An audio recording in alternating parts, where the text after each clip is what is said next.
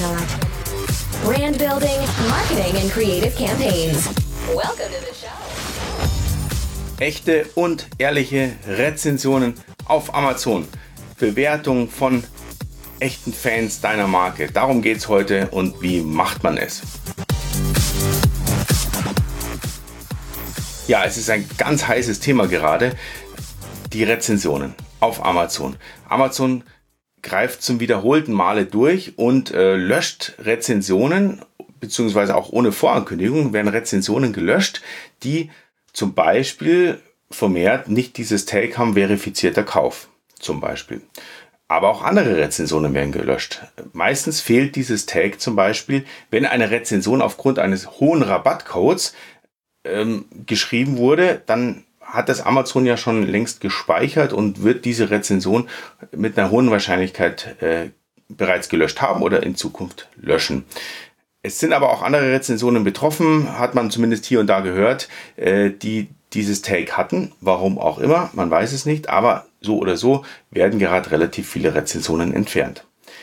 Was relativ sicher ist, dass dieses typische Launchen eines Produkts, wie es oft gemacht wurde in der Vergangenheit, äh, so nicht mehr funktionieren wird.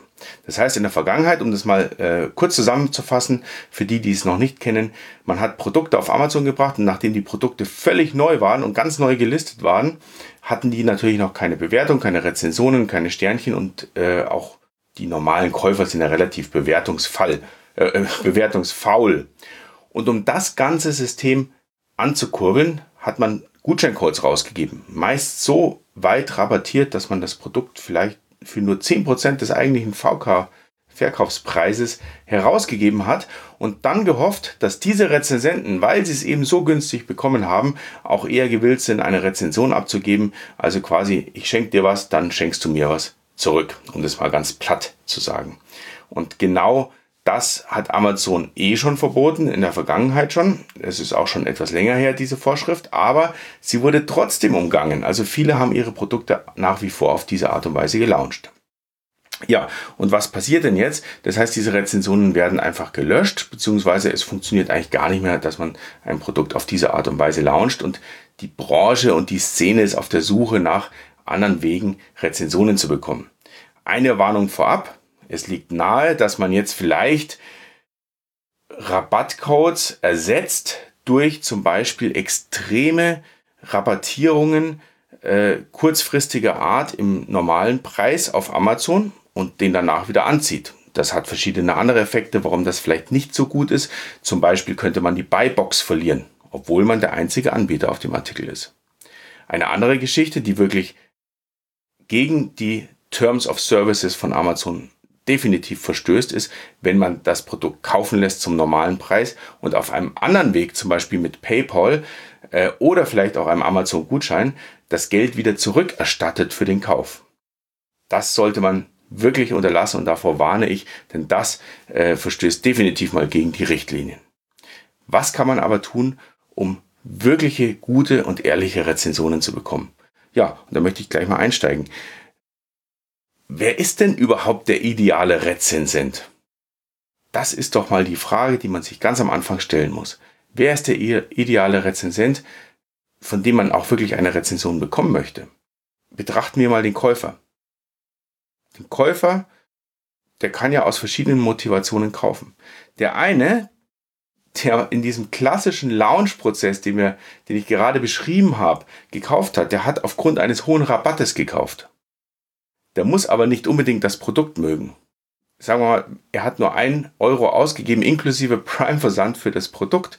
Naja, da lasse ich mir schon fast alles schenken für einen Euro. Egal, ob ich es brauche oder nicht. Und aus Gefälligkeit schreibe ich dann eine Rezension.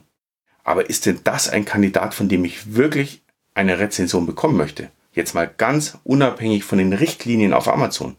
Ich würde behaupten, nein. Das ist doch ein Kandidat, der mein Produkt nur geschenkt bekommen genommen hat, muss man ja so ausdrücken, weil ich so extrem rabattiert habe. Ja, und von dem bekomme ich vielleicht eine Gefälligkeitsrezension, beziehungsweise habe ich in der Vergangenheit bekommen, möchte ich aber nicht wirklich. Vielmehr möchte ich eine Rezension von einem bekommen, der mein Produkt wirklich zum realen Preis gekauft hat, weil er gesagt hat, mir gefällt das Produkt und ich möchte das Produkt verwenden und vielleicht bin ich sogar so überzeugt von dem Produkt, dass ich auch eine Bewertung dafür schreibe. Das wäre doch mein idealer Kandidat. Und das ist die Ausgangsbasis von meinem gesamten Vorschlag, wie man Rezensionen und Bewertungen generiert, dass ich solche Kandidaten suche, die genau diesem Schema entsprechen, die echt Geld ausgeben für mein Produkt und die echt dahinter stehen. Ja, und was ist denn falsch, ein neues Produkt zu launchen, was eben noch keine Bewertungen hat? Wie gehe ich aber davor? Das ist jetzt das Interessante. Ich gehe davon aus, und das habe ich in vielen anderen Folgen schon besprochen, und das ist auch Grundbasis meiner ganzen äh, Brand-Building-Geschichte, ich habe eine E-Mail-Liste oder eine Liste an Leuten, die ich mir auf irgendeine Art und Weise aufgebaut habe. Das kann auch im Messenger-Bot sein oder im Messenger generell. Aber momentan die E-Mail-Liste ist State of the Art. Ja, und diese E-Mail-Liste kann ich mir auf völlig verschiedene Art und Weisen aufbauen. Das sind entweder Käufer meiner anderen Produkte gewesen, das sind Interessenten, die an dem Thema interessiert sind, was auch immer. Da kann man jetzt in die Tiefe gehen, möchte ich aber an der Stelle gar nicht. Aber ich gehe mal davon aus, ich habe diese Liste. Und jetzt launche ich ein neues Produkt. Ja, und was ich in der Vergangenheit gemacht habe, das ist aber jetzt meine eigene Erfahrung und auch äh, aus Kundenprojekten, ich habe das Produkt gelauncht und habe die Leute über die E-Mail-Liste auf das Produkt geschickt in den Shop, beziehungsweise nicht in den Shop, sondern auf das Amazon-Listing. Ich habe das Produkt aber nicht rabattiert. Und das ist das Wichtige. Ich habe auch nicht eine Gefälligkeitsrabatt äh, gegeben oder sonst was. Eventuell einen kleinen Einführungspreis, da geht es aber vielleicht um 10%.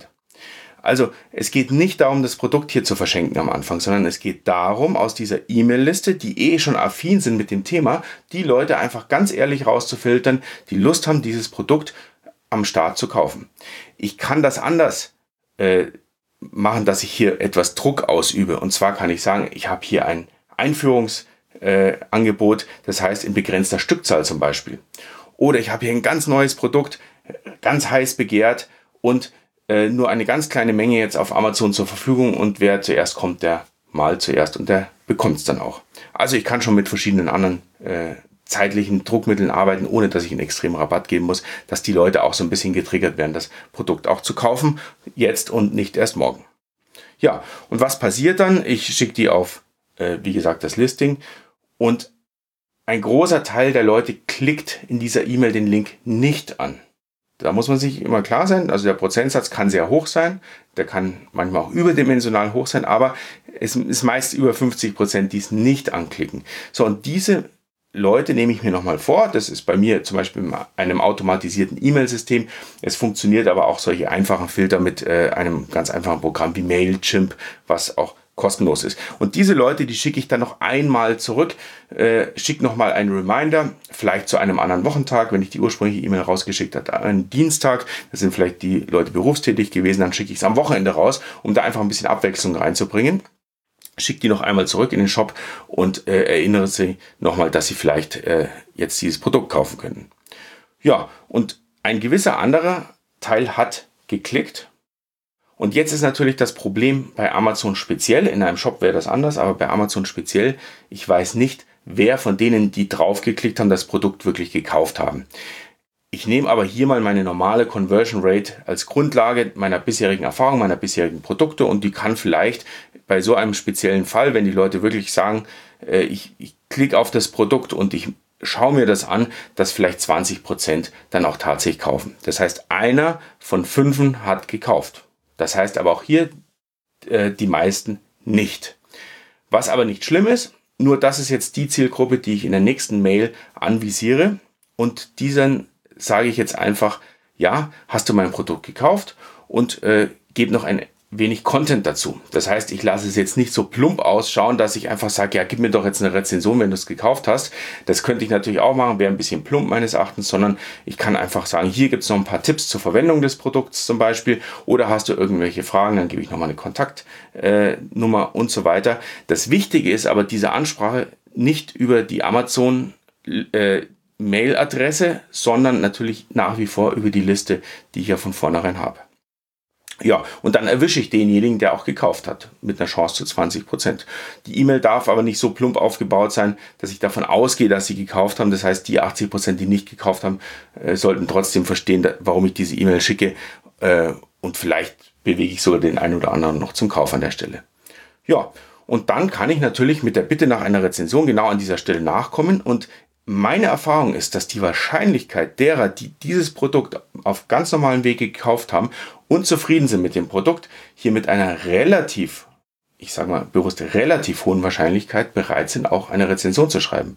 Ich habe hier tatsächlich im Schnitt Zahlen um circa 10%. Das heißt, äh, das ist wahnsinnig hoch im Vergleich zu diesen ganz normalen organischen Rezensionen. Aber wenn ich denjenigen an die Hand nehme und gut betreue, dann hat er auch mit einer relativ hohen Wahrscheinlichkeit Lust, eine Rezension abzugeben. Ja, und das sind meine organischen Rezensionen und äh, meine ehrlichen Rezensionen. Und ganz wichtig an der Stelle ist noch, übrigens derjenige, der hier gekauft hat, ist ja der erste Influencer sozusagen, ein Mikro-Influencer.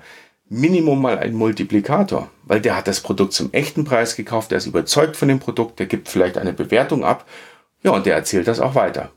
Einer, der es aufgrund eines Rabatts gekauft hätte, an der Stelle würde es garantiert nicht weiter erzählen, weil der ist überhaupt nicht überzeugt von dem Produkt. Der hat aus Gefälligkeit in der Rezension geschrieben, weil das Produkt geschenkt bekommen hat. Das ist mal die Grundvorgehensweise. Und jetzt habe ich noch einen kleinen zusätzlichen Trick. Und zwar, wie ich gleichzeitig auch ein gutes Ranking hinbekomme an der Stelle. Wenn ich meine E-Mail-Liste habe, und da geht es aber jetzt um größere E-Mail-Listen, also bei ich sage mal 250 bis 500 Leuten in der E-Mail-Liste muss ich mir noch nicht so viel Gedanken an dieser Stelle machen. Aber ich sage mal wirklich große E-Mail-Listen, ähm, je nachdem, das ist jetzt natürlich ähm, relativ zu sehen, ein paar tausend Leute, da wird es dann schon relevant. Und ich habe das ganze System mal Wellenbrecher genannt, was ich hier entwickelt habe. Und zwar, was Amazon auch gar nicht gern sieht, der Algorithmus, dass alle auf einmal kommen und an einem Tag kaufen oder auf, auf zwei Tage verteilt vielleicht. Ein ganz kurzer Peak nach oben kommt und danach die Käufe wieder zurückfallen aufs äh, alte Nullniveau oder ganz wenig. Das bringt eigentlich überhaupt nichts oder wenig. Das heißt, ich muss diese Leute verteilen, zeitlich verteilen. Ja, und die meisten E-Mail-Systeme, die ich kenne, äh, automatisierte E-Mail-Systeme ohnehin, die haben folgendes. Die können eine Gruppe an Menschen in ein A-B-Test teilen. A und B zu 50 Prozent jeweils, diese Kanäle. Das heißt, ich teile in A und B in zwei Wegstrecken und die eine verlangsame ich einfach um einen Tag. Das heißt, wenn die Kandidaten, die E-Mail-Empfänger in die Strecke A einbiegen, dann müssen sie einen Tag warten und auf dem anderen Weg äh, kommen sie direkt durch. So, danach habe ich schon mal zwei Gruppen, die um einen Tag versetzt eine E-Mail bekommen würden. Aber damit nicht genug. Je nachdem, wie groß meine E-Mail-Liste ist, mache ich noch einen zweiten Schritt.